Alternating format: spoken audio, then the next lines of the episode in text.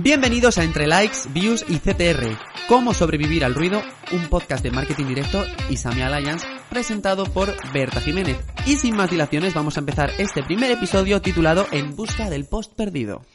Bueno, ¿quién no se ha metido a Instagram o TikTok a veces en busca de una receta que tenía guardada a lo mejor o a ver un restaurante que tenía también guardado y al final ha acabado pues por eh, navegar sin rumbo en las redes sociales y eh, acabando en, bueno, en perfiles que no interesan? Si para los usuarios es complicado muchas veces encontrar el norte y escapar de todo el ruido que hay en las redes sociales, también muchas veces lo es para las marcas, que tienen que conseguir captar la atención de los usuarios en poco tiempo, concretamente 8 segundos, que es el tiempo máximo que dedican normalmente los usuarios a cada contenido. Y además, eh, bueno, sabemos que reciben muchísimos impactos de marcas al día. Eh, sin ir más lejos, podemos comprobar que 5.000 impactos son los que suelen recibir en redes sociales los usuarios.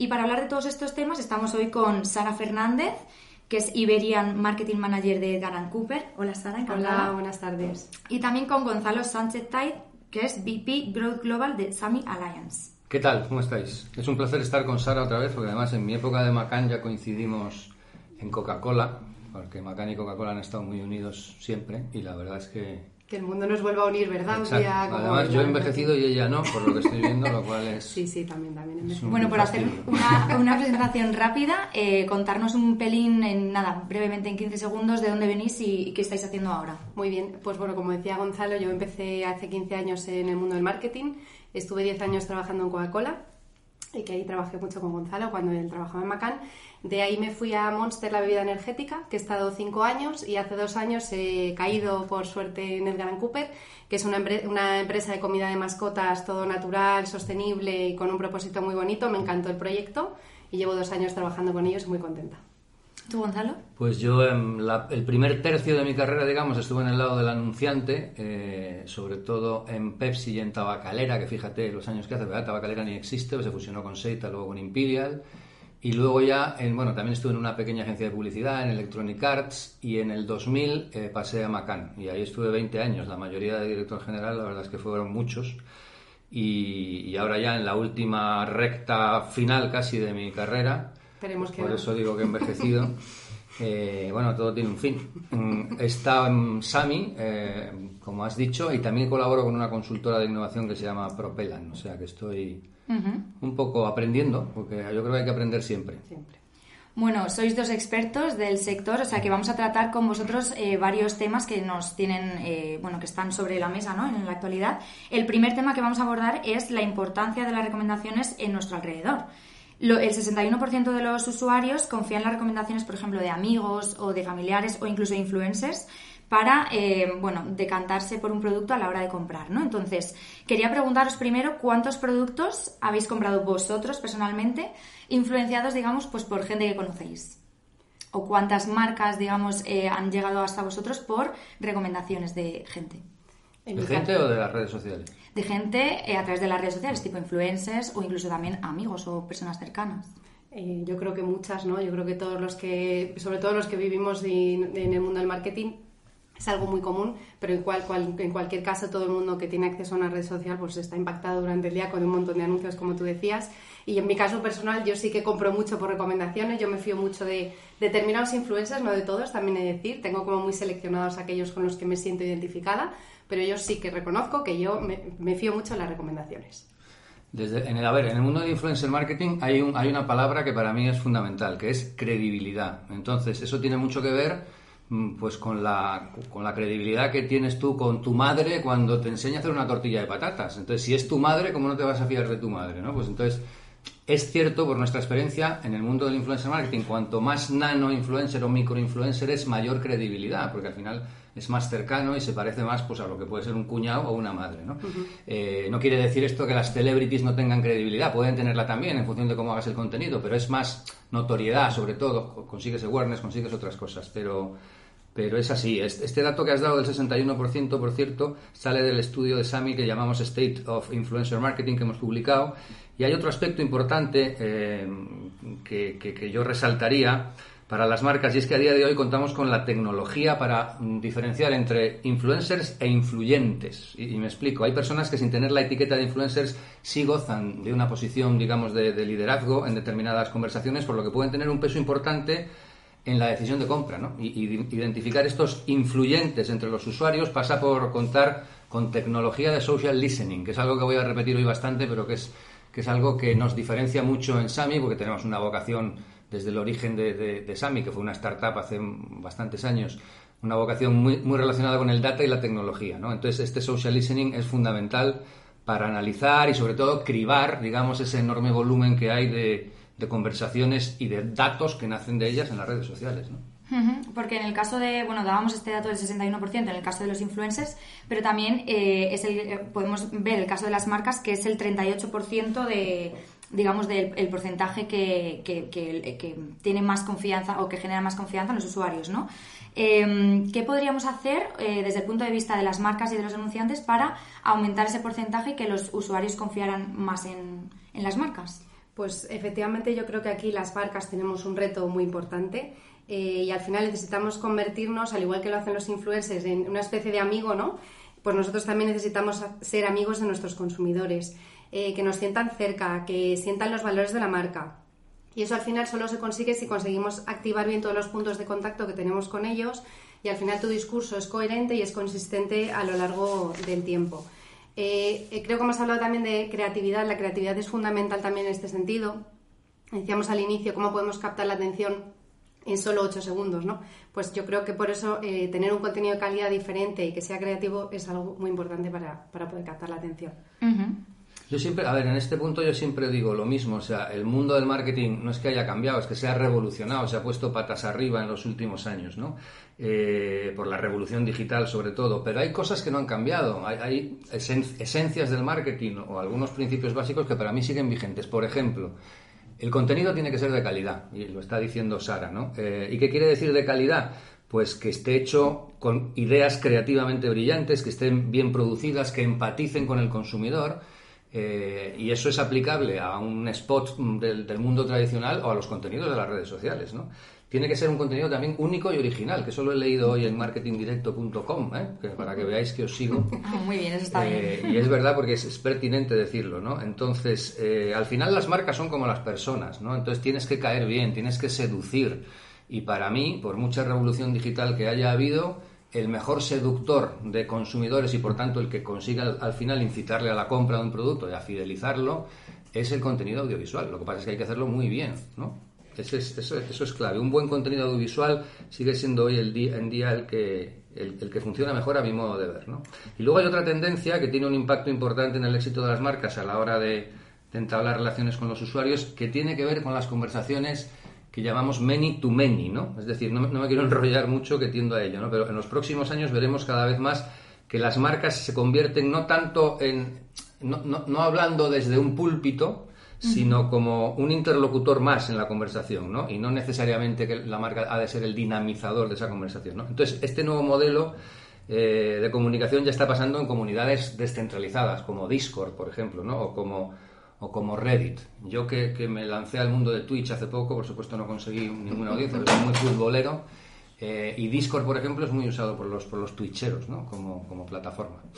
Y, por ejemplo, eh, bueno, por resumir un poco, entonces las claves que diríais vosotros que mm, lanzan o animan más a los usuarios a comprar eh, en redes sociales, por ejemplo, que ahora es una tendencia muy de moda, son, eh, digamos, la cercanía de las marcas y sobre todo la calidad del contenido, mejor si es contenido audiovisual, ¿no? En vuestra opinión, más o menos, digamos que esas serían las claves. yo creo que es súper importante para una marca elegir bien los perfiles con los que va a trabajar, ¿vale? decíamos antes la importancia de transmitir los valores de la marca y al final eso lo, consigues si encuentras perfiles que realmente los compartan contigo y que, al final hagan una función casi más de embajador que de, influencer como tal. Eh, decía que en mis últimas eh, dos empresas eh, he trabajado, tengo la suerte de contar con Sami para todas las campañas de influencer marketing y la verdad que en esa parte de búsqueda de perfiles hacen un trabajo excepcional porque encaja muy bien no todo, no solo la parte de oye, cuál es mi público objetivo a nivel de si es mujer, hombre, de rango de edad, etcétera, sino incluso la afinidad también eh, con la marca. Luego, aparte, otro punto muy importante es la libertad de contenido. O sea, yo sí creo, y lógicamente siempre hay un briefing detrás, porque todas las marcas tenemos un objetivo y tiene que estar claro en un briefing, pero al hecho de darles libertad, el influencer se siente cómodo con su contenido, eh, hace que sea real, que eso es súper importante en el mundo de, los del influencer marketing.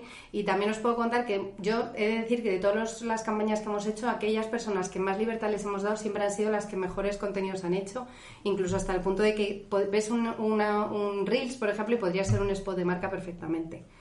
Y luego para mí otro punto muy, muy importante es la cercanía con ellos. Yo siempre pido tener una reunión con ellos, aunque sea una o no. Hoy en día, por suerte, podemos hacer videollamadas, en 30 minutos no hace falta ni desplazarse, pero el poder transmitir en primera persona los valores, qué esperas de ellos. Ellos incluso se sorprenden porque muchas marcas ni tienen contacto con ellos, les mandan simplemente un, un mensaje de tienes que decir esto, ¿no? y al final es el contenido de la marca puesto en boca de otro, pero no es el contenido que ellos, ellos mismos crearían. Y también esto hace que se, se cree mucho contenido de manera orgánica, de manera que a lo mejor tú has pactado una cosa con ellos, pero luego ellos de manera orgánica te siguen comunicando muchas veces. Y eso es cuando para mí es real. Eso sí que es real. Cuando ellos lo hacen orgánicamente es cuando realmente el mm. mensaje es real y el consumidor se lo cree, porque es verdad.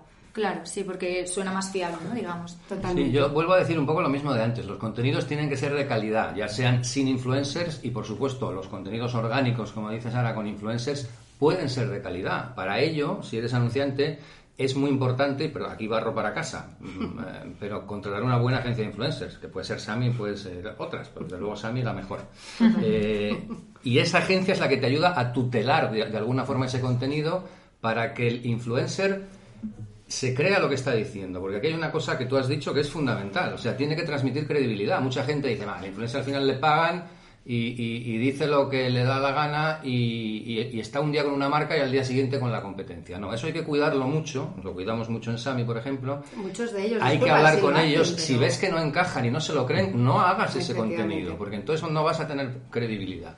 Los que se lo creen de verdad, es que se lo creen de verdad y les gusta el producto y transmiten, y ahí está la clave de la credibilidad. Elegir bien el influencer que entienda el mensaje, que se lo cree y lo transmita. No hay que ver, por tanto, a los influencers como mercenarios, que mucha gente los, los tilda de tal. Yo creo, hombre, puede haber algún caso. Pero si haces el trabajo bien y sobre todo haces una buena selección y un buen matching entre el influencer y el producto y el objetivo que quieres conseguir, eh, esa credibilidad es real, es que se lo creen. Entonces no, no, no hay mercenario que valga. Eh, y para eso pues necesitas contar con profesionales que te ayuden. ¿no? Claro, eh, os voy a decir, bueno, luego hablaremos también del, influencer marketing, obviamente, pero por retomar el tema de, las redes sociales, yo quería preguntaros un poco a vuestro juicio desde el punto de vista de la agencia y desde el punto de vista del anunciante, cómo pueden las marcas en redes sociales impactar eh, de forma, digamos, de forma Mm, atractiva ¿no? a un usuario que no, que no conoce esa marca. Por ejemplo, nos ponemos en, la situación pues de mm, a mí me gusta la moda, por ejemplo, y no conozco una marca X de moda. ¿Cómo puede esa marca impactar eh, de manera, mm, digamos, un poco o visibilizarse ¿no? ante un usuario que, está interesado en ese tema, pero todavía no conoce esa marca? Yo aquí, perdona Sara, volvería a hablar del social intelligence, que es algo que he mencionado ya antes y que está muy identificado con Sami. ¿no? A través de esta tecnología eh, las marcas pueden identificar insights, que eso es fundamental, y conocer nuevas audiencias, ¿no? Y es la base sobre la que aplicar la mejor estrategia y la mejor creatividad, volvemos a mencionar ese término, ¿no? Eh, en una encuesta que hemos realizado, y miro aquí algún dato, a más de 50 directivos y managers de marketing y comunicación de marcas líderes a nivel global, porque Sami tiene mm, presencia global, eh, un 15% de los encuestados van a invertir en social intelligence por primera vez, ¿no? Y es un dato que nos parece alto, pero también es importante resaltar que ya muchas marcas eh, incluyen de manera recurrente el social intelligence en sus estrategias de marketing. Eh, con lo cual, a día de hoy, digamos que es difícil tener un primer contacto de valor sin el uso de la data y la tecnología, ¿no? cosa que hace 15, 20 años pues era impensable. ¿no? Totalmente. O sea, yo estoy totalmente de acuerdo que el Business Intelligence eh, te da una información muy valiosa sobre el consumidor que te ayuda mucho a definir tu estrategia y tomar decisiones, no solo a nivel de marketing, sino también a nivel comercial. Y yo vuelvo a lo mismo, o sea, creo que eh, elegir los canales, no siempre todos los canales sirven para todo, ¿no? No todas las redes sociales sirven para todos los contenidos. Entonces, en ese sentido, creo que es muy importante elegir muy bien cuál es tu público objetivo, cuál es el canal que mejor se acerca a ellos y lo que hemos dicho desde el inicio, la creatividad y la diferenciación. Para mí eso es clave si tú quieres llegar a tu público y realmente captar su atención en todo el ruido que, existe dentro de las redes sociales. Y más allá de esa, de esa impresión del principio, eh, luego también la, la, tecnología puede ser necesaria en los siguientes pasos, digamos, eh, la fidelización, por ejemplo, o ya eh, el establecer una relación más cercana o más mm, de continuidad con, con, la marca, digamos, entre cliente y marca. También la tecnología pensáis que es una que es una buena herramienta, ¿no? Sí, eh, desde luego. Y, en Sami, mm, ya lo he dicho varias veces, es, una, es parte de nuestro ADN. ¿no? Eh, yo añadiría a esto que además de la calidad del contenido del que estamos hablando en todo este podcast, eh, la continuidad, que es algo a lo que te estaba refiriendo, también es fundamental, ¿no? Porque puede haber una activación aislada que al final, pues, mm, puedes tener buenos resultados, buen engagement, etcétera, pero va a quedar, mm, se va a ir al, al olvido rápidamente, ¿no? Entonces, los, buenos marketing managers al final, los, gestores de marketing tienen que tener una planificación también del mundo del influencer marketing a lo largo de todo el año, ¿no? Para lograr esa continuidad que es una manera de que todos esos mensajes pues tengan mucha más relevancia y se fijen más que si haces cosas aisladas. Totalmente. De hecho, lo, de tener coherencia y ser consistente con tu mensaje para mí es también importantísimo. Eh, trabajar una estrategia no solo eh, cortoplacista, sino pensar en el medio largo plazo. Y luego también, si puedes amplificar una campaña y hacerla 360, siempre va a ser mejor, no solo tener influencer marketing, sino, oye, pues a lo mejor eh, le voy a poner un poco de PR, le voy a eh, invertir en digital, o sea, al final, cuanto más grande hagas la campaña, mejor. Y luego también a la hora de negociar, esto es un tema que es real, ¿no? Si tú tienes una colaboración a medio plazo, pues eh, aparte de esa coherencia que te da esa continuidad, también la credibilidad, ¿no? Que te da el ver algo de manera repetida. Total. Y sin, y sin, lugar a dudas, pues también puedes negociar mejores precios por el hecho de tener unas campañas más medioplacistas y no tan cortoplacistas. Sí, o sea, al, fin, al final fideliza, digamos, también un poco al, cliente, ¿no? Totalmente.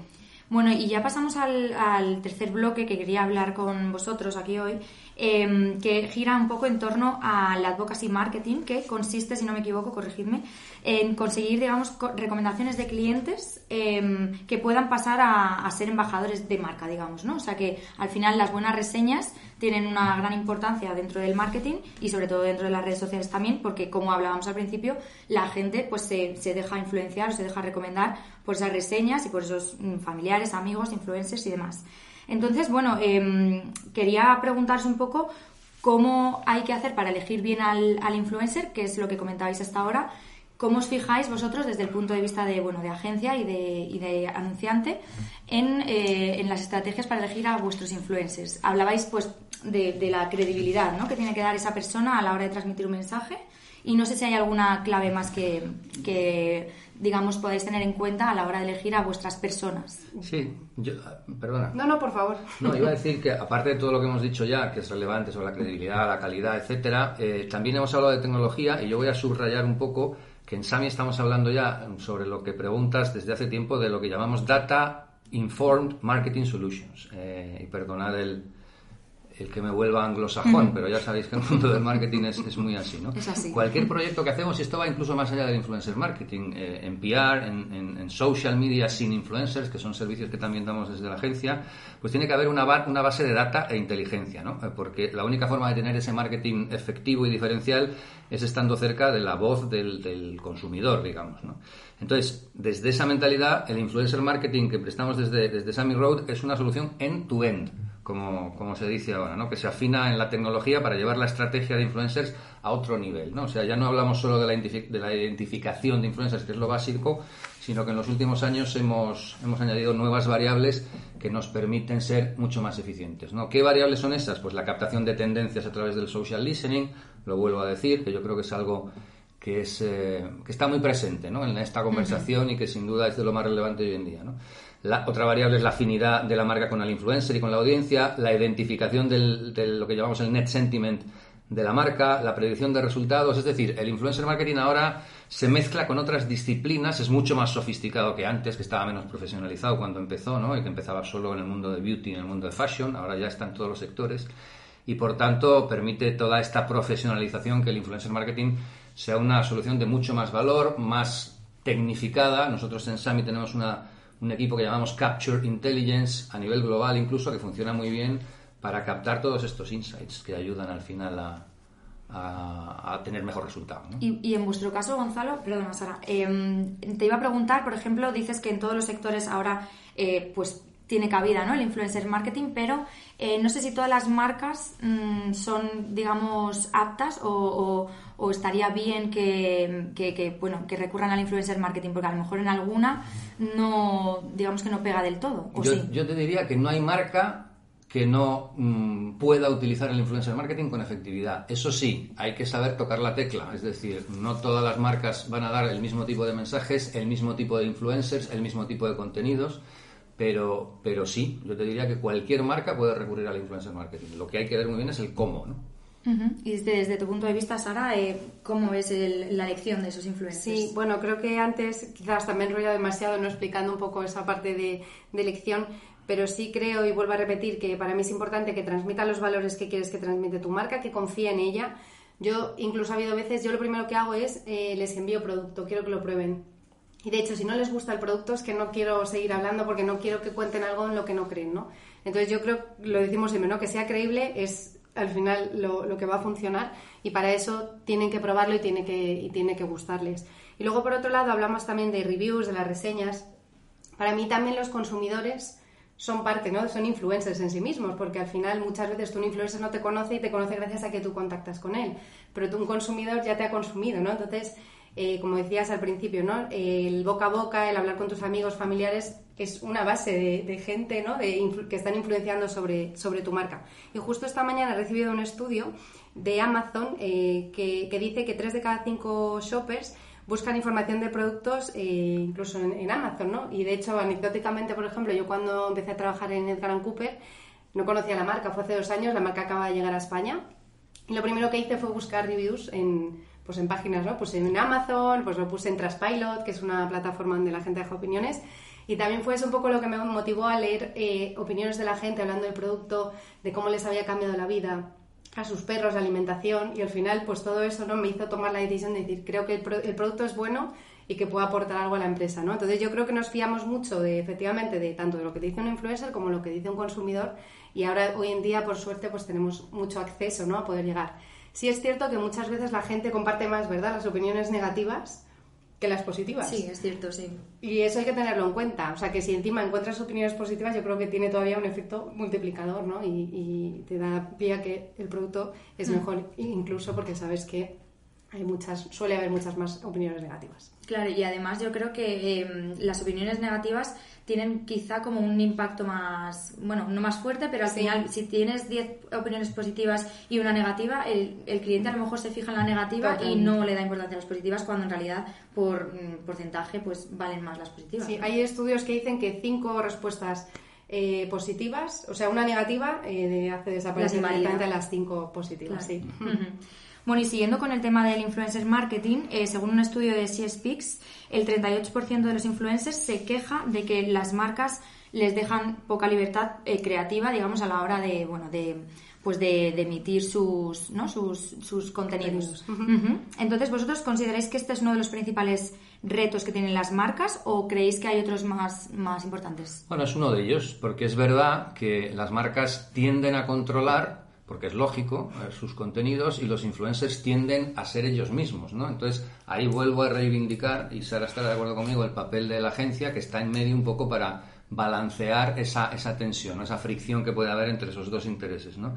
Yo creo que al final todo es controlable, ¿no? Pero sobre todo las marcas deben dejarse asesorar, ¿no? El influencer marketing no es como el rodaje de un spot, donde tú tienes una PPM, sabes todo lo que va a pasar, lo tienes súper medido y al final puedes eh, reeditar, hacer mil cosas y lo que tú tenías al principio es lo que tienes al final.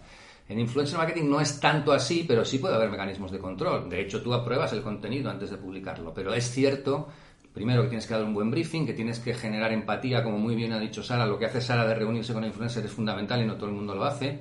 Eh, que el influencer se lo crea y luego hacer, hacer bien el contenido. ¿no? Eh, con lo cual, hay mecanismos para tutelarlo, pero hay que, hay que tener en cuenta que no es lo mismo que un contenido no de influencers. Hay que, es verdad que hay que dar ese margen de libertad que reivindica el influencer, pero hay, hay que saber moverse dentro de ese margen, hay que saber controlarlo también, ¿no? Y desde luego hay, hay posibilidades. Hay que encontrar un poco el balance, digamos, ¿no? El equilibrio. Ahí está. Totalmente. Y, bueno, sí. No, perdón, iba a decir que si al final es verdad que cierras demasiado el contenido, pues no van a estar cómodos y es lo que decía antes, es tu contenido puesto en, boca de otro, pero no es su contenido, ¿no? Entonces no, no, es creíble de cara a sus seguidores. Y luego tú también mencionabas que quizá hay que hacer como un seguimiento, bueno, no seguimiento, pero estar atento un poco eh, a lo que te demandan los influencers mm, con respecto a, bueno, a, métricas o lo que sea, pero digamos no, enviarles una información y, desentenderse, ¿no? O sea, que hay que tener una cierta relación. Yo sí creo mucho en las relaciones, de hecho, nosotros, por ejemplo, pues eh, yo pues en el cuando eh, he dicho, ¿no? Trabajo una empresa de Edgar Cooper, comida de mascotas, cuando es el cumpleaños de la mascota yo lo tengo apuntado porque ese día les mando unos flores Oye, he tenido la mala suerte que alguno en el camino, pues el perrete se ha, muerto cuando estábamos en mitad del proyecto, igual le mando unas flores para darle el pésame y para decirle que estamos con él, que le animamos, etcétera. Entonces, esas cosas generan ese vínculo, esa relación y hace lo que os decía, ¿no? Que es algo que se genera de manera orgánica, que ellos hablan de la marca porque quieren hablar de ella mucho más allá de lo que hayas pactado con ellos, ¿no? Porque sienten esa relación más a largo plazo y de hecho luego te repito, muchos dicen, oye, quiero seguir trabajando contigo, el año que viene méteme en tus planes, o sea que eso realmente no es muy común que suceda. Bueno, pues eh, vamos a ir terminando ya y para cerrar quería preguntaros a cada uno eh, que nos deis, bueno, quería preguntaros sí, que nos deis dos titulares de lo que deberían llevarse los oyentes de esta primera charla sobre influencer marketing. Yo te doy los titulares, pero luego te quiero contar una anécdota como cierre de este podcast, eh, que, os, va a gustar. Los titulares son, para mí, el social intelligence es la llave para hacer un marketing mm, más efectivo, no solo influencer marketing. Qué pesado eres, Gonzalo. Sí, soy pesado, lo he dicho muchas veces, pero es verdad, quiero subrayarlo. Y en segundo lugar, otro titular sería destacar la tendencia de las conversaciones many to many, que también he mencionado antes, eh, y de las nuevas plataformas descentralizadas como Discord y Reddit, porque van a tener un papel cada vez más relevante y eso es bastante nuevo. ¿no? ¿En tu caso, Sara? Sí, un poco para resumir, ¿no? Cómo sobrevivir al ruido, que era el, objetivo del podcast. Yo diría que desde el punto de vista de las marcas es diferenciación, diferenciación, diferenciación. Eh, al final, también muy importante definir muy bien a tu público objetivo. El social intelligence te puede ayudar mucho en ese sentido. Escoger muy bien el canal o los canales para llegar a ese público objetivo. Y creo que arriesgarse. Arriesgarse siempre, si quieres ganar, siempre tienes que arriesgarte para captar la atención también y ser coherentes y consistentes en el tiempo y sobre todo también eh, tenemos la suerte que hoy en día eh, podemos medir mucha de la información y mucho de lo que de las campañas que realizamos y al final pues analizar todos y coger todos esos aprendizajes eh, todo lo, que lo que desarrollemos y ser perseverantes siempre bueno, pues estupendo. Ahora queda la anécdota solamente. O sea que es, pertinente porque, porque es del sector de, Sara, ¿no? Entonces, os cuento que en mi casa tenemos una mascota que es un maltipú, que es una raza un poco que está muy de moda, ¿no? Pero que es, que es una mezcla, si no me equivoco, entre poodle toy y caniche toy, y caniche, o entre poodle y caniche toy, de ahí que se llama maltipú, ¿no? Bueno, pues la, la, pobre Bimba, que es nuestra perrita, eh, estaba en celo, el veterinario nos dijo que le pusiéramos pañal, estuvo 10 días y no, ya se le ha pasado el celo. Bueno, pues no, porque un vecino cabrón, ¿eh? un vecino cabrón, que de la misma raza, afortunadamente, pues la dejó embarazada. Y hace 8 días, el lunes de la semana pasada, tuve yo una experiencia brutal que es ver el parto en casa, porque no, no lo llevas al veterinario, no es el hospital, como cuando los humanos tenéis descendencia, ¿no? Entonces, yo viví el parto de Bimba en casa y fue toda una experiencia. Yo estaba acojonado, sinceramente, se va a morir alguno, esto va a ser terrible. Recurrí a, las redes sociales para buscar cosas, vi, fíjate, es algo tan específico como el parto de un maltipú, que yo no buscaba.